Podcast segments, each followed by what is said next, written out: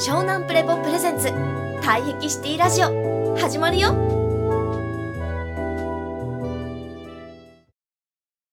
はい。あのーすごいシンプルにこの今世の中でさ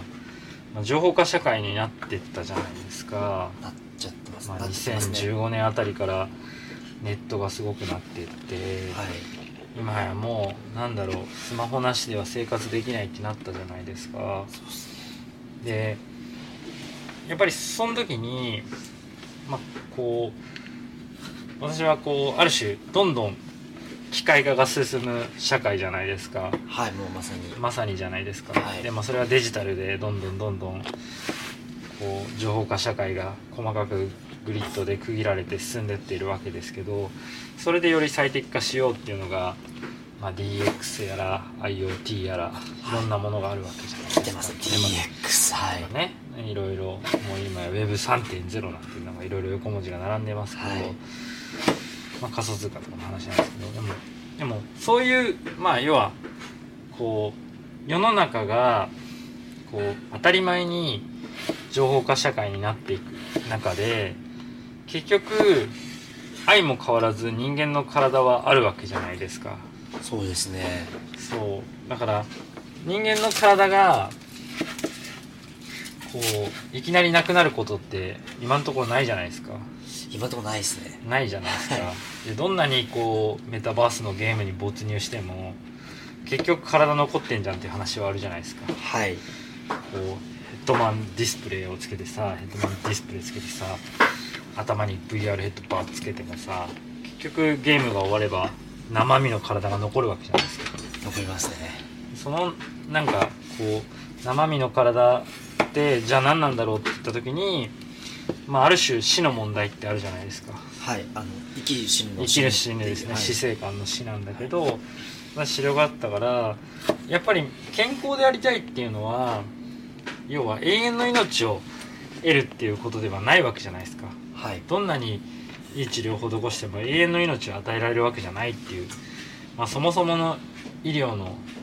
まあ、本質的な実存的な問題っていうのがあるんですよね。でその時に、まあ、延命治療とかいろいろありますけどさらに今世の中がねあのバイオが進んでってより寿命が伸びていくと言われたりもしてるわけですけどそんな中ですよ一体本当にまあ寿命が伸びることもそうですけど人間の体をこんなにもなんかわからないまま機械化が進んでって自分の人生は一体どうなっていくんだろうっていうのがまず10代の時に思ってたことなんですよね。はいまあ、要は世の中の社会の流れっていうものと自分の体がなんでこんなにももう引き離されて乖離してるんだろうっていうのがすごい疑問だったんですよはい高校生の頃ね。なんか社会の動きと自分の体が全く関係ないなっていうのをすごい感じてたんですね。そういう子供だったんですね。で、それが流れてるニュースとか、見てる CM とか、ドラマとか、聴いてる音楽とか、みんながいいとか言ってるものが、なんかそんなに自分の体に関係してるって全然思えなかったんですよね。はいでそれはなんでなんだろうってなんかこんなこと思うのおかしいのかなって思ってたんだけどいやおかしくないぞっていうのをこうある種世界観をしっかり築き上げてたお方がこの大気を作り上げてた野口春鹿先生という生態法の創始者だったんですね。はい野口先生がすでに気づかれていて、えーやはりこう認識していた身体感というか体の世界っていうのは私がこう漠然とだけど感じ取ってたものにすごく近かったんですよ。あそれは実は無意識の体の中にあるものが我々の社会というものっていうのとどういう関連性を持って動いてるのかっていうことを結構事細かに説明されてたっていうところなんですよね。でそれは、えっと、人が生きるっていうのは生きる力を持ってるから生きているんだっていうまず捉え方なんですよね。はいで生きる力っていうのは何から来てるかっていうとその姿勢なんだと。まあ姿の勢いって書いて姿勢って読むじゃないですか。はいあそうですね。で体の勢いっていうものが、まあ、生命力の本質なんだよっていうふうに野口先生がこう伝えられてるんですけど、はい。じゃあ勢いん？生きてる？勢い？え生きたいっていうその力が？ん？なんだ？っていうところを思ったわけですね。はい。でもこの生きようとする力っていうのがまあそのどこで、まあ、この野井先生の生態法でもだけどこの呼吸活点とかっていうのがあったりするんですけど、つまり、えっと、体に触れて、えーこう施術してある種患者さんのこう息をある種整えさせるっていう施術がかなり多いんですよ。でもこれと医学の考え方もあるんだけど、えー基本的に例えば息が荒い状態ってこうマインドがめっちゃ荒れてる時じゃないですか。荒れてる時ですね息荒れてるあーってなった時に単純に荒い息だなった時にああ息になってますねなってるじゃないですか。穏やかな息してる時って心拍数が穏やかだったり気持ちも穏やかだったりするじゃないですか。そうですね要はだからこの息を整えるってことと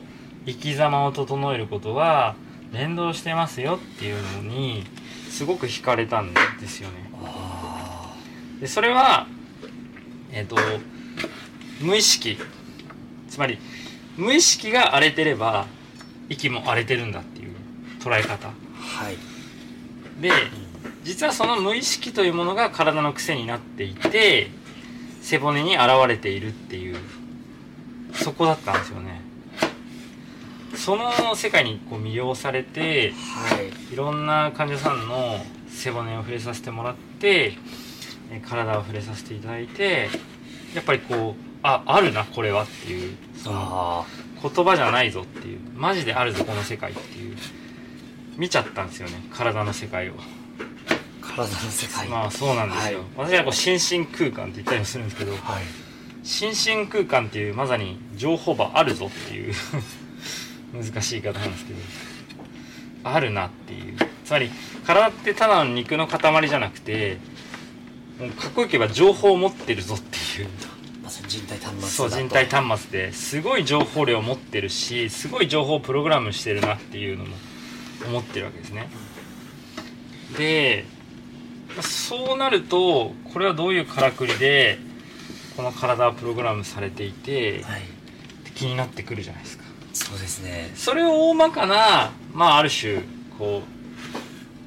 うフレームというか体の枠組みを捉えてる10種のパターンが体壁っていうのがまず1個からね。さっき話したけど、だから市場が体壁に対して研究を深めていってた一番の動機は、えー目に見えないと思ってた心の奥深い世界が体に全部現れていてむしろ体の方からアプローチすることでその目に見えないと思ってたものが形になってしかも影響を与え合えるっていうことがはい。認知されたところからです。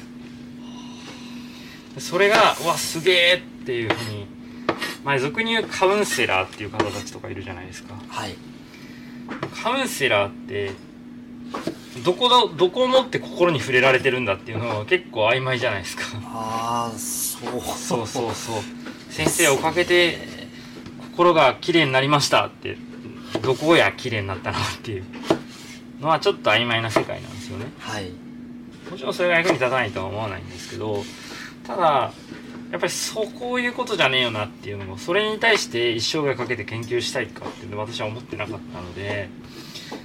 でもそうした時にやっぱ体だなっていうふうにやっぱり思ってたんですよね。あうん、でやっぱり私すごいこう死生観に興味があったえー子供だったんでやっぱりその永遠に生きれないのになぜ生きるんだっていう。ーはい。でもそもそも永遠に生きることがそんなに意味があるのかっていう話もあるわけだし。はい。そうそうそう。じゃあ生きるってなんだだって時に野木先生はいやそもそも体は生き切ろうとしてるんだよっていう捉え方をなさってたんですよねはいつまり生き切っていくと体はおのずからやり遂げることをやり遂げるのでまあ本当に自然と花が枯れていくように命を終えていくんだっていうことなんですよね。野口先生は捉えてた人でそれをまあ生き切ったものは安らかに死んでいくっていう話でもあるし生き切ってないものは苦しんでいくっていうことでもあったわけよ。それをなんでなのかって言った時にこう体液の考え方もすごい大事で先ほど言った生きたいという力を外に発揮していった時にはいマリプロさ生きてーっていう気持ちをさ外に発揮するってどういうイメージ湧きます？もう活力が湧いてくる。うん。それって何をどんな行動をしそうですか？そういう方は。活力湧いてきた人は何をしますか？一生懸命働くようになる まあそういうイメージジは湧きますよね、はい。働くなんで働きたくなるんだと思う？あそうですね。うんあこんだけ活力が湧いて元気な体であれば、うもっと社会の役に立つことっていっぱいできるよなっていう感じうんで自然思うよね。あ自然に思ってうん。でそれはすごいい分かりやすい言葉で言うと生きたいっていう力は役に立ちたいっていう気持ちや衝動なんだよ。はい。でこれを私はよく言うワードがあって種族保存、種族保存。うん、種族保存要求っていうのがありましてこれが一番濃厚に現れるのが九種さんですね。ここでくるみって言うんですけど、はい。九種体壁。お尻がくるみのようにプリッとしてる人なんですけど私も九種があるんですけどその本当にそう。それがまたねあの大気研究にのめり込んだ大気リベラルアーツが誕生する大壁リベラルアーツエピソード0のお話になりますよね。社長がそうそうそううそうそう。やっぱり種族保存だなって思ったんですよね。はい。生まれてきた目的とかこの人生をかけるに値する生ききる力ってはい。何に何を指針に生きていけばいいんだろうって誰しも悩んだことあると思うんですよ。はい。軸ですよね。規範って言い方もできるんですけどその時に見つけちゃったポヨがこれだったんですよあそっか。そもそも体に役に立ちたいっていう衝動とかシンプルにまあ手先的に言うとエロースとか言われるものなんですけど、はい。そう。リビドーとか、まあ、あれ衝動を持ってるじゃんっていう。はい。その外から与えてもらわなくてもおのずから動きてえっていう役に立ちてえって体の声あるじゃんっていう。うん。でそれがなんである種つっかえちゃってるかっていうのが、まあ、ある種体の偏り疲労とか、まあ、俗に言う歪みとか言われたりものだったりするだし凝りとか言われるものだったりするんですよ。専門的には高血って言ったりするんですけど凝りよ。筋肉が凝るっていうじゃん。肩こりとかさ。はい。あれが実はその役に立ちたいっていう自然にどんな体型の人でも持ってる力を抑え込んじゃってるっていうことを、えー考えてたんですよねあのこりが。そう。湘南プレボプレゼンツ退壁シティラジオ。ご視聴ありがとうございました。続きは湘南プレボで検索してね。バイビー